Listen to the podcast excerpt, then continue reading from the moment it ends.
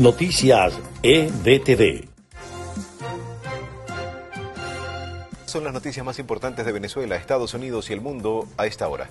El régimen de Nicolás Maduro continúa bloqueando la página de ebtv.online en Venezuela. El senador de Estados Unidos, Marco Rubio, rechazó esta acción y expresó su solidaridad con todo el equipo de nuestra planta.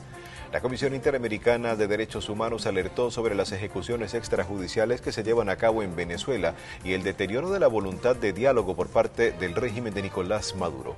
Estados Unidos fortalece su presencia militar en Europa Oriental con la movilización en los próximos días de 3.000 soldados a esa región. Militares, policías y bomberos de Ecuador concentraron el miércoles la búsqueda de víctimas entre el fango y los escombros que quedaron en una cancha deportiva de Quito arrasada por un aluvión que dejó al menos una veintena de muertos. Estas fueron las noticias más importantes de Venezuela, Estados Unidos y el mundo a esta hora.